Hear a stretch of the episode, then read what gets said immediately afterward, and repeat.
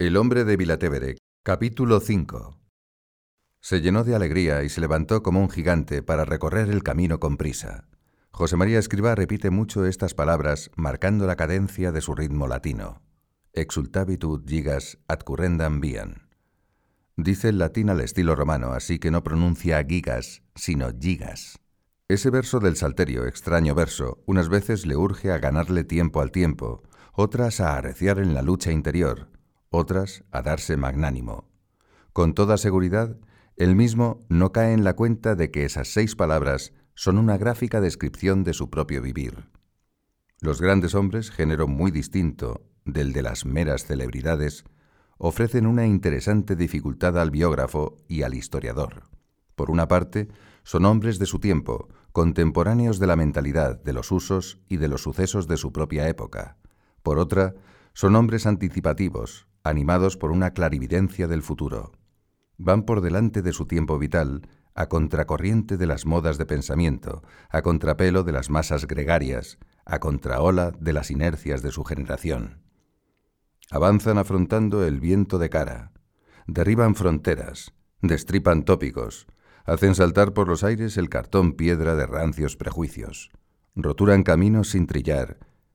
Ese ir más deprisa, con las manecillas del reloj adelantadas y mirando más allá, les hace ser extemporáneos entre los de su propio siglo. Ante los problemas, ellos proponen soluciones audaces, imaginativas, atípicas. Saben ver en lo invisible, por eso se atreven con lo imposible. Son por anticipados proféticos y por desinstalados rebeldes. A causa de todo ello, mientras atraviesan su tiempo, suelen ser mal comprendidos. Llevan en soledad el peso del liderazgo. Sus seguidores les van muy a la zaga. La opinión pública o no les atiende o no les entiende. Los que viven en la cómoda griseidad de lo vulgar y corriente se sienten perturbados, molestados por esos trallazos de inquietud. En fin, si llegan a un conocimiento popular, se les negará el reconocimiento de su excelencia. Y si alguna fama les visita en vida, será la mala fama o esa fama de bolsillo que se llama ser noticia. Los personajes célebres, los famosos de cada temporada, pueden llevar una vida confortable y muelle. Los grandes hombres, no. Un hombre grande jamás se arrellana, jamás se instala, jamás se conforma, jamás se solaza en la autocomplacencia de la tarea realizada. Su actitud permanente es la de levantarse exultante, para recorrer el camino con prisa, como si fuera un gigante. Ud Gigas. Ud Gigas. Un día de agosto de 1941, José María Escribá dirige la meditación en la penumbra del oratorio de Diego de León XIV en Madrid. Habla de fe, de audacia, de atreverse a pedir la luna con una confianza indesmontable en que Dios puede darla. ¿Miedo? Miedo a nadie, ni a Dios, porque es mi Padre. Se vuelve hacia el sagrario y mirando hacia ese punto con la naturalidad de quien de veras conversa con alguien que está allí, en aquella misma habitación, agrega, Señor, no te tenemos miedo, porque te amamos. Udgigas. Una tarde de noviembre de 1942, también en Madrid, José María Escribá llega al chalet número 19 de la calle de Jorge Manrique es un centro de las mujeres de la obra. En esos momentos todo el Opus Dei femenino no llega a diez chicas jóvenes. Lola Fisac, Encarnita Ortega, Nisa González Guzmán, Lola Jiménez Vargas, Laura y Conchita López Amo, María Jesús Ereza, Aurora, una leonesa, paisana y amiga de Nisa. Escribá se reúne en la salita biblioteca con las tres que a esa hora están en la casa, Encarnita, Nisa y Lola Fisac. El padre desdobla un papel y lo extiende sobre la mesa. Es como un cuadro, un esquema gráfico donde se exponen las diversas labores de apostolado que, bien como iniciativa personal, bien como tarea corporativa, habrán de realizar las mujeres de la obra en el mundo entero. Al tiempo que explica con gran viveza su contenido, va señalando con el dedo índice cada uno de los rótulos del cuadro, granjas escuelas para campesinas, residencias universitarias, clínicas de maternidad, centros de capacitación profesional de la mujer en distintos ámbitos, hostelería, secretariado, enfermería, docencia, idiomas, actividades en el campo de la moda, bibliotecas ambulantes, librerías. Les dice también antes y después que lo más importante ha de ser el apostolado de amistad que cada una desarrolle con sus familias, con sus vecinas, con sus conocidas, con sus colegas. Y eso será siempre imposible de registrar y de medir. Como un ritornelo entusiasta, el padre repite de vez en cuando, Soñad y os quedaréis cortas. Aquellas tres le miran pasmadas entre el asombro y el vértigo. No se les ocurre pensar que todo eso tengan que hacerlo ellas mismas y, como quien dice ya, les parece que allí, sobre la mesa, el padre está desplegando un sueño, un bello sueño para un lejano futuro. Ellas se sienten inexpertas, sin medios, sin recursos, incapaces. Escribá capta en esas miradas la ilusión y la impotencia, el deseo y el temor, un acobardado ya quisiéramos poder. Muy despacio recoge el papel y comienza a doblarlo. Su rostro ha cambiado, ahora está muy serio, disgustado decepcionado, triste.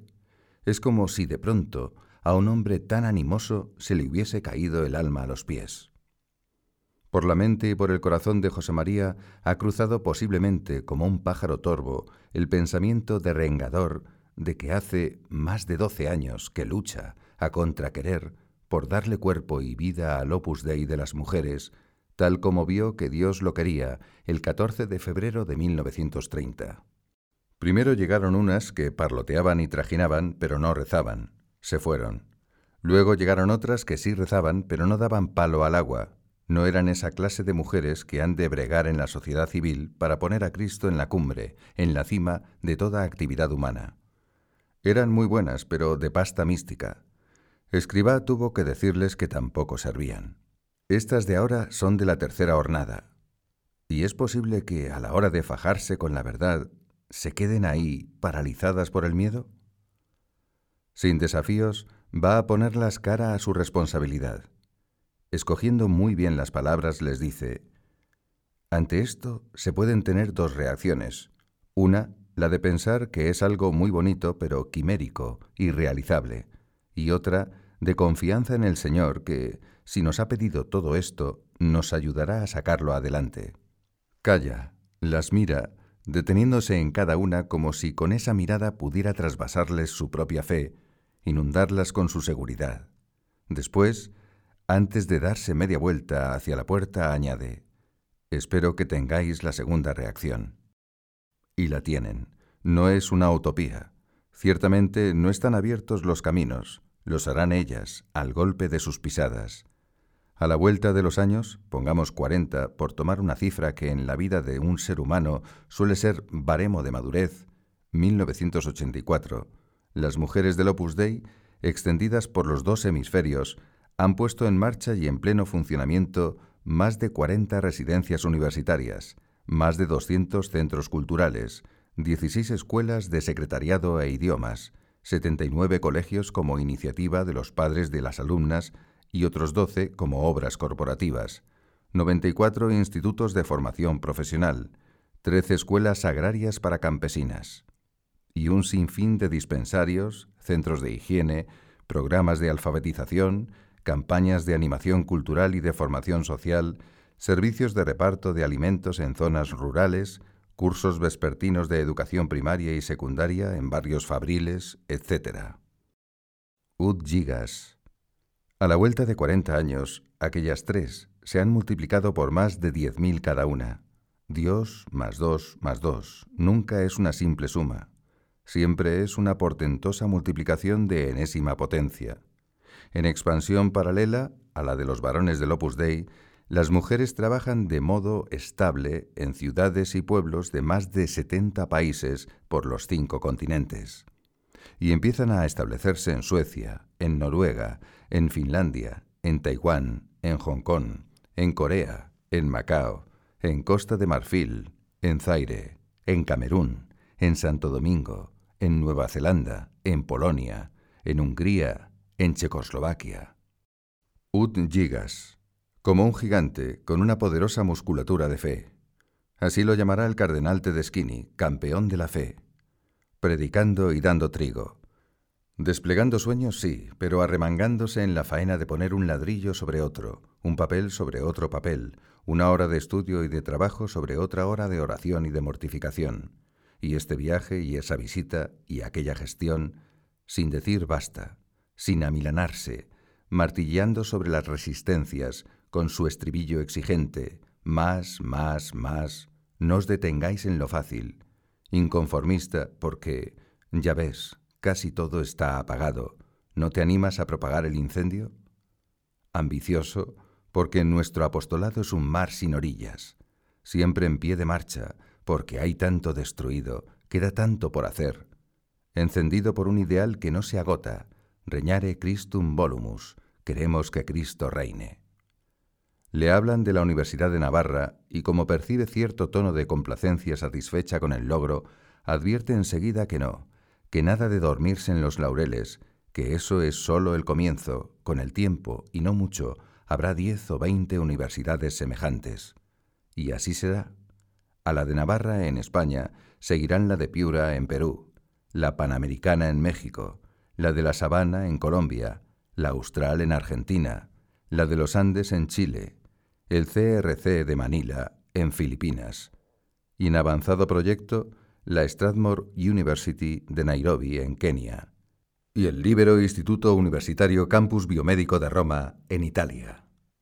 Gigas, el 17 de noviembre de 1969, en una tertulia con universitarios, alguien menciona el Colegio Mayor de la Moncloa. Escriba evoca que aquel colegio mayor le había costado mucha oración, y les cuenta la historia. El dueño de los pisos que ocupaban como residencia de estudiantes en la calle de Gener, en Madrid, les había puesto un tope de tiempo para que desalojasen. El día que vencía el plazo, Escribá salió muy temprano y fue a casa de este señor. Le hizo levantarse de la cama. Llevaba un cheque por cinco mil pesetas, que entonces, año 1943, era una cantidad respetable. Se lo entregó como fianza para conseguir que ampliase el plazo hasta que tuvieran dónde meterse y en condiciones adecuadas. Era como tantas veces volver a empezar a ras de suelo. Buscaba con ahínco y rezaba con toda su alma. En ese intervalo de tiempo surgió una persona, Meseguer, un industrial murciano, que comprometió su ayuda generosa para convertir dos chalets bastante maltratados por los bombardeos de la guerra civil en una residencia capaz de alojar a cien estudiantes y un tercer hotelito destinado a la administración doméstica. Las obras se hicieron en un tiempo récord.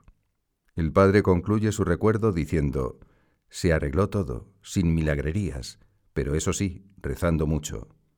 Entonces José Gil, un sacerdote de la obra que está allí, en la tertulia, toma la palabra con la intención de dar una alegría al padre. Pues ahora en la Moncloa sí que estamos viendo un milagro. De los 104 residentes que hay, bajan a misa cada día 90. Padre, 90. Oye, pero ¿esos llevan además amigos suyos de otras residencias? Um, bueno, pues estamos en ello, padre. Estamos en ello, hijo, desde el año 28, de forma que si todavía no llevan cada uno a otros diez, por ahora solo podemos hablar de medio milagro. Es el anticonformismo de un espíritu grande, incandescente, que quiere pegar fuego a todo lo que toca. Y cuando un día en Roma le enseñan, recién salido de la imprenta, el libro de un hijo suyo, jurista y teólogo, José Luis Illanes, sobre la santificación del trabajo, nada más ojearlo sin mediar una pausa para la satisfacción, plantea a los que están con él en aquel soyorno. Podrían hacerse, deberían hacerse otros libros semejantes sobre el espíritu de servicio, sobre la lealtad, sobre la amistad, sobre las virtudes humanas. Harían un gran bien a muchas almas. Ud Se están elaborando los planos para construir el santuario de Torre Ciudad. Escribá sabe que, visto con ojos humanos, es una locura colosal meterse a edificar un templo de dimensiones monumentales en las estribaciones del Pirineo. Es el desafío a unos tiempos agnósticos, materialistas, de negocios sin alma, donde la obsesión pragmática demanda utilitarismo rentable a cada metro cúbico de hormigón. Sin embargo, él ve con ojos de fe, Fe es creer lo que no vemos, pero también es ver lo que otros no ven, que allí se concentrarán multitudes de peregrinos. Poned confesionarios, muchos confesionarios, porque acudirá gente de todo el mundo a desempecatarse. Y a los arquitectos les da un magnánimo consejo. No tengáis miedo al tamaño. Udgigas. Y como hombre anticipativo, prevé la necesidad de comenzar la formación humana y espiritual de los jóvenes desde antes de la adolescencia, cuando todavía son niños. Incentiva la puesta en marcha de colegios y de clubs de bachilleres, no porque en esos años sea más fácil meteroslos en los bolsillos, sino para que ya, a edad temprana, hagan suyos unos principios cristianos con los que después puedan defenderse y comportarse bien en la vida. Con esa misma visión adelantada, urge la atención profesional, doctrinal y moral de la mujer en todos los ámbitos, en la universidad, en el hogar, en el campo, en las fábricas, porque los militantes anticristianos, especie que existe y muy activa, trabajan con tesón para lograr lo contrario, y corrompida la mujer, corrompida la familia y corrompida la sociedad. Udgigas. En enero de 1968, recibe en Vilatevere a la periodista Pilar Salcedo. Le hace unas importantes declaraciones que se publican en la revista española Telva. Escriba habla del amor humano, del matrimonio, de la familia, de la mujer dentro y fuera de su hogar, de no cegar las fuentes de la vida. Leídas esas amplias y vigorosas respuestas, con la perspectiva del tiempo, queda a la vista que José María Escribá se adelanta con valentía, incluso a atajo, frente a los movimientos feministas en boga, exponiéndose él a parar el golpe, a encajar el impacto de impopularidad que la encíclica Humane Vitae, a punto de publicarse, desencadenará más tarde sobre Pablo VI. Es un modo de servir a la Iglesia, allanando al pontífice un camino áspero y difícil, sembrado con vidrios de punta, y Escribá lo hace a un riesgo de herirse por pisarlo el primero. Pero también se adelanta, en más de 20 años, a las reflexiones que sobre la condición de la mujer y su rol social expondrá Juan Pablo II en la Mulieris Dignitatem. Esa entrevista está en las hemerotecas. Asombra la anticipación con la que Escribá subraya la excelente dignidad de la mujer y su doble vocación histórica, dar vida a la humanidad y dar humanidad a la vida. En un mundo de saberes técnicos cada vez más acotados y especializados, donde el Homo Faber acaba sabiéndolo todo de nada, y el superexperto en chips, en bolsa o en estafilococos es, por lo demás, un ignorante universal, Escribá detecta muy a tiempo la necesidad de estimular los estudios de humanidades. Y no sólo para salvaguardar el impulso fáustico del menester es hombre íntegro, sino para evitar esos reduccionismos que desarman a la persona y la privan de su legítimo derecho a la herencia de la historia, del arte, de la filosofía, de la literatura. Cuando en la década de los 60 Europa y Norteamérica son una inmensa acampada vid de liberación de tabúes o una oceánica trinchera de pacifismo adormecido por los sones del soul y las esnifadas de LSD, o un gran templo de culto a la juventud teenager en su atractiva y fugaz momentaneidad, cuando se consume todo el spray del mundo pintando en las paredes el grito rebelde de la imaginación al poder y los intelectuales se desvanecen en la cheslón, cuando hacen furor los estupefacientes McLuhan, Althusser y Marcuse, sin armar ruido pero afrontando los tiempos, escriba de Balaguer, Ud Gigas y bien dotado para ver en lo invisible, alza la voz alertando sobre el peor enemigo del hombre, su mayor incuria y su más injusta pobreza, la ignorancia. Numerosos testigos de sus charlas y tertulias de esos años toman buena nota del ardor y la urgencia con que Escribá insta a hacer una gran batalla contra la miseria, contra la ignorancia, contra la enfermedad, contra el sufrimiento, contra la más triste de las pobrezas, la soledad. Mientras anima a movilizar los impulsos generosos de la gente joven en esa gran obra de caridad y de justicia que es procurar que no haya pobres, que no haya analfabetos, que no haya ignorantes. Considera que la ignorancia es el gran impedimento de la libertad, la traba que hace esclavo al hombre por vedarle el acceso a la verdad. no duda en calificar como el peor de los crímenes la actividad de ciertos poderosos que mantienen a sus súbditos en la indefensión de la incultura, de la desinformación, de la inopia. Y en secuencia con este pensamiento dice, el mayor enemigo de las almas, de la Iglesia y de Dios, es la ignorancia, que no es patrimonio de una clase social, se encuentra por todos los lados. La conclusión es muy práctica y dibuja un talante, construye una actitud. La Iglesia de Jesucristo no tiene ningún miedo a la verdad científica, y los hijos de Dios, en el Opus Dei, tenemos el deber de hacernos presentes en todas las ciencias humanas.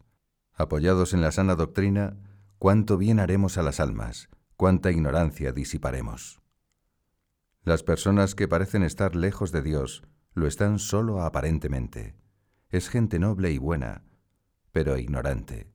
Incluso sus pecados son como las blasfemias en la boca de un niño. No se dan cuenta. La gente no es mala, la gente es buena. Yo no conozco gente mala, conozco sí gente ignorante. Por eso no me canso de decir que el Opus Dei no es antinada. Hemos de querer mucho a todos. El mal solo se puede ahogar en abundancia de bien.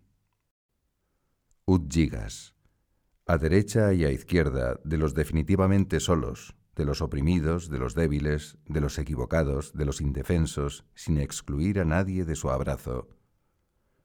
Y si me preguntáis si quiero a los comunistas, os diré que también a los comunistas.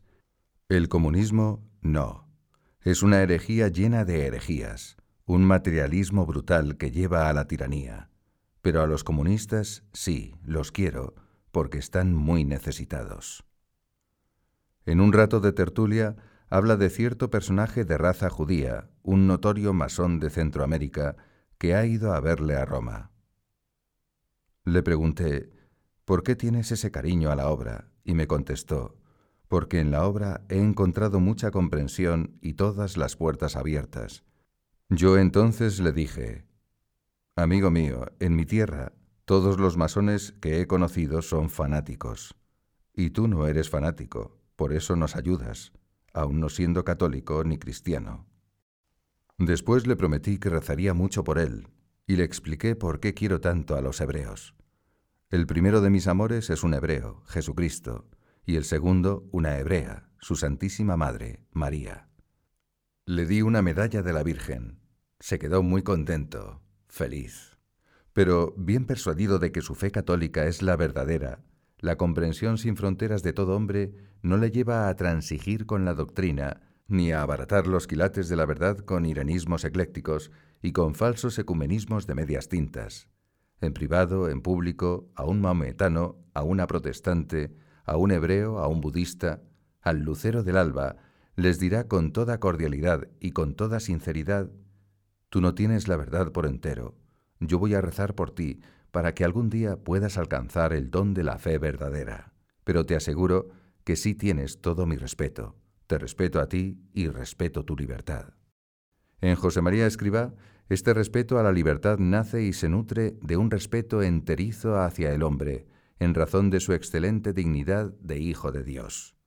En cierta ocasión, durante un viaje a España en octubre de 1968, leyendo la prensa por la mañana, se disgustó y se apenó profundamente al ver que, en una publicación donde trabajaban algunos hijos suyos, se hacía un ataque ad hominem a cierta persona. Poco después, y sin dejar pasar ese día, comentó el hecho. Yo no puedo defender por ahí la libertad de mis hijos si mis hijos no defienden primero la libertad de los demás. Se pueden decir verdades, denunciar cosas que marchan mal, hacer una oposición de altura, con categoría, pero sin caer en esos golpes bajos de poco nivel. No podemos tener dos morales, una para nosotros y otra para los demás. No, hijos míos, no tenemos más que una moral, la de Cristo. Esa apasionada defensa de la libertad se traduce en espíritu de apertura. Escribá inculca a sus hijas y a sus hijos que las labores y los centros de la obra estén abiertos de par en par a toda clase de gentes sin acepción ninguna, sin selecciones puntillosas en razón de creencias, de razas, de clases sociales, de ideologías. Eso sí, que adecúen cada actividad al grupo social y al nivel cultural a que se dirija, sin provocar mezcolanzas artificiales, porque el Opus Dei no saca a nadie de su sitio. Por ese talante suyo de apertura, le entristece el sectarismo de un concejal comunista del Ayuntamiento de Milán que se opone a la adjudicación de unos terrenos para edificar una residencia de estudiantes dirigida por miembros del Opus Dei.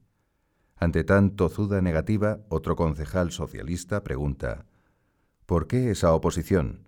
Me consta que las residencias del Opus Dei están abiertas a todo el mundo. El munícipe comunista responde sin dar rodeos. Precisamente por eso nos oponemos. Abren las puertas y se cuelan los católicos. Contraste diametral. Adelantándose a los tiempos y a los cambios sociopolíticos que se producirán con la independencia keniana, la Arembe, que por entonces ni se vislumbra, el fundador del Opus Dei se mantiene firme en su decisión de que las dos obras corporativas docentes que van a desarrollar en Nairobi las mujeres y los hombres de la obra sean interraciales. Eso choca no solo con la oposición de los residentes blancos británicos, sino también con el recelo de la población autóctona de color y de la colonia india, muy difícil de integrar. Al fin, Kianda College y Strathmore College se construirán en terrenos de una zona equidistante, neutral, lo que hará posible la escolaridad de diferentes razas, de diferentes credos y de diferentes estratos sociales. Y lo mismo ocurre en tantos otros países donde la integración, por razones étnicas o culturales o económicas, parece imposible a primera vista. Con qué entusiasmo alienta a sus hijos para que establezcan un club de formación de jóvenes allá donde la gran ciudad de Chicago cambia de rostro y nombre y se convierte en el West Side. El club Midtown Center sale al encuentro de esos muchachos cuyo entorno es un sórdido costumbrismo de droga, sexo, haraganería, crimen, violencia, basura, miseria. Ahí se trabaja a fondo para evitar que esos chicos entren en la espiral endiablada del ya no tienen remedio con el mismo fin combatir desde dentro los nefandos efectos de la marginalidad, en pleno corazón del Bronx, en lo que se llama el culo sucio de Nueva York, un grupo de mujeres de la obra se esfuerzan por dar a las muchachas de ese barrio de hampa dura, de vida desarraigada y de lenguaje soez, algo que la escuela les adeuda y la familia no les da. A José María Escribá, que tantas veces ha dicho a los suyos, caridad no es dar calderilla y ropa vieja, hay que dar cariño, hay que dar el corazón.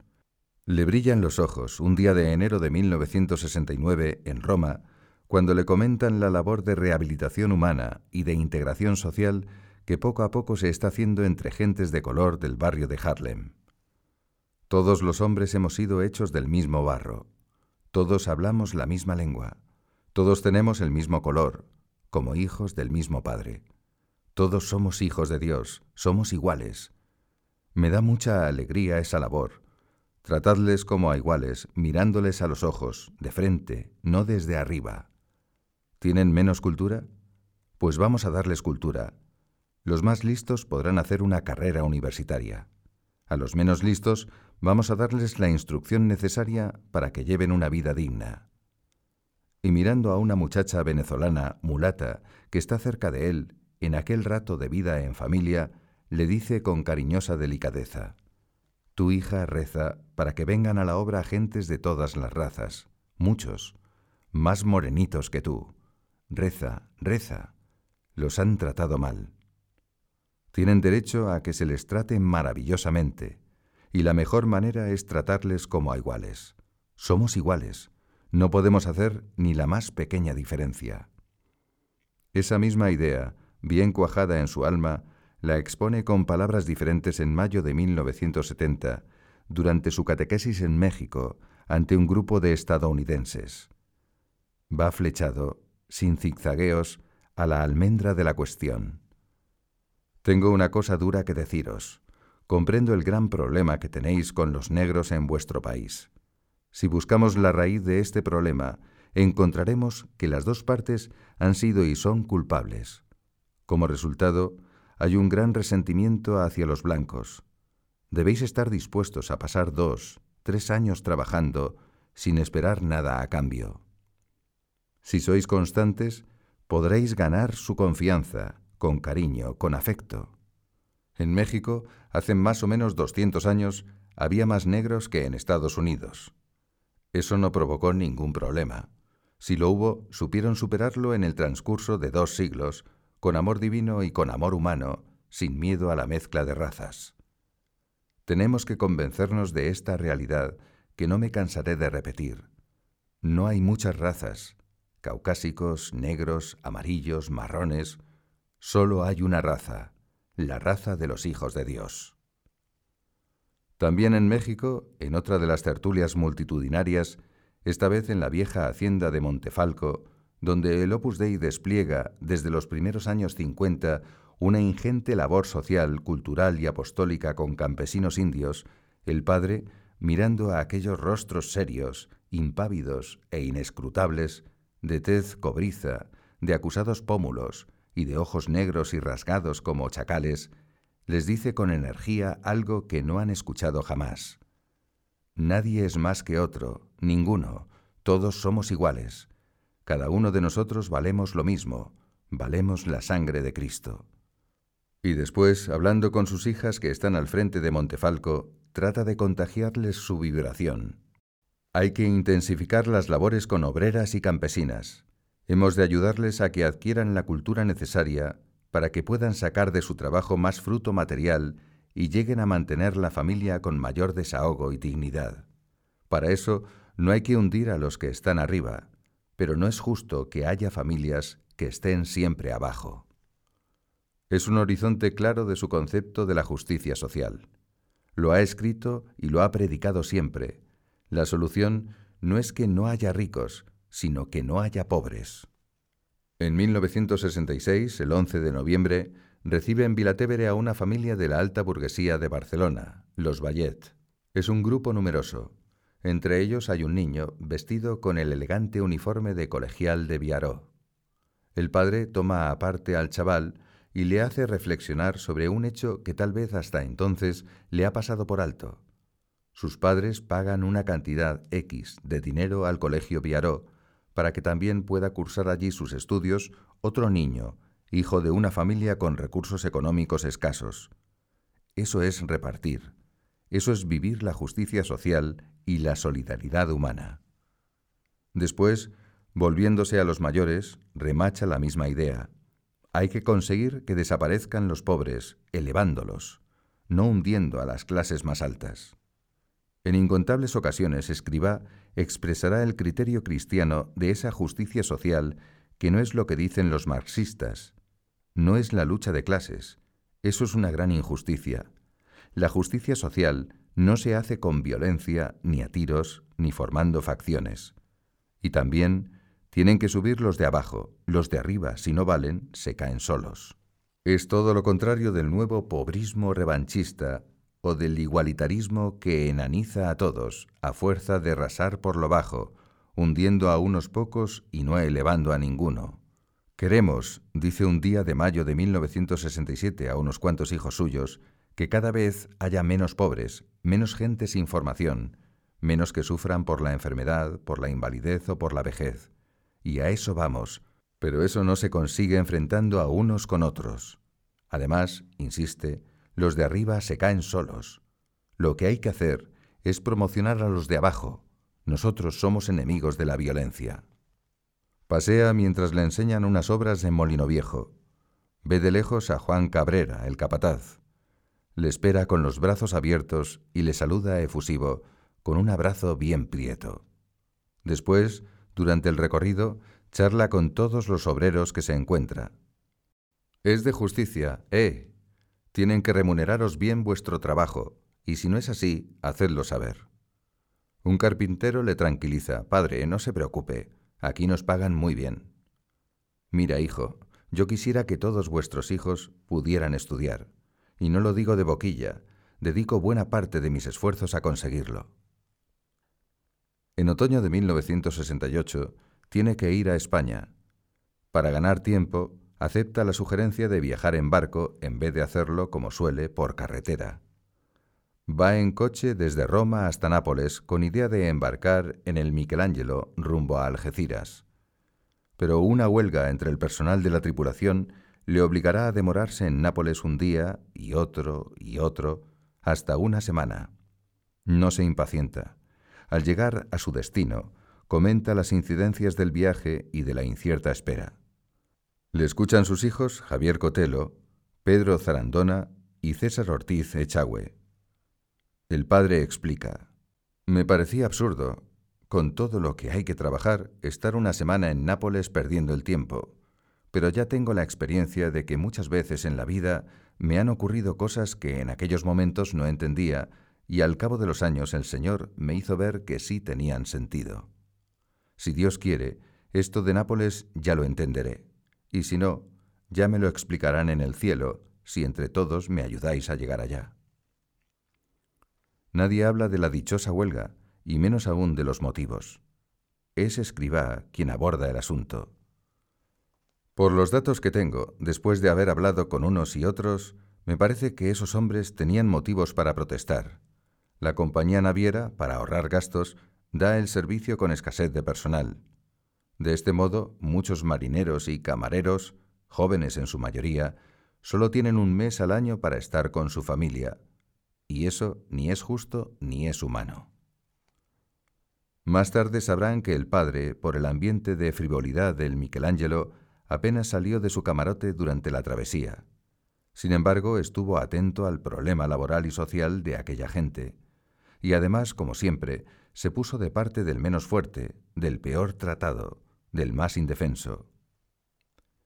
Para adoptar esa actitud no tiene que hacer cálculos ni equilibrios, Concibe la caridad como un generoso desorbitarse de la justicia. Cuando se hace justicia secas, no os extrañéis si la gente se queda herida. Pide mucho más la dignidad del hombre, que es hijo de Dios. Es un sacerdote que no se mete en política, que no pleitea por cuestiones temporales opinables, que solo habla de Dios y de lo que acerca a los hombres a Dios.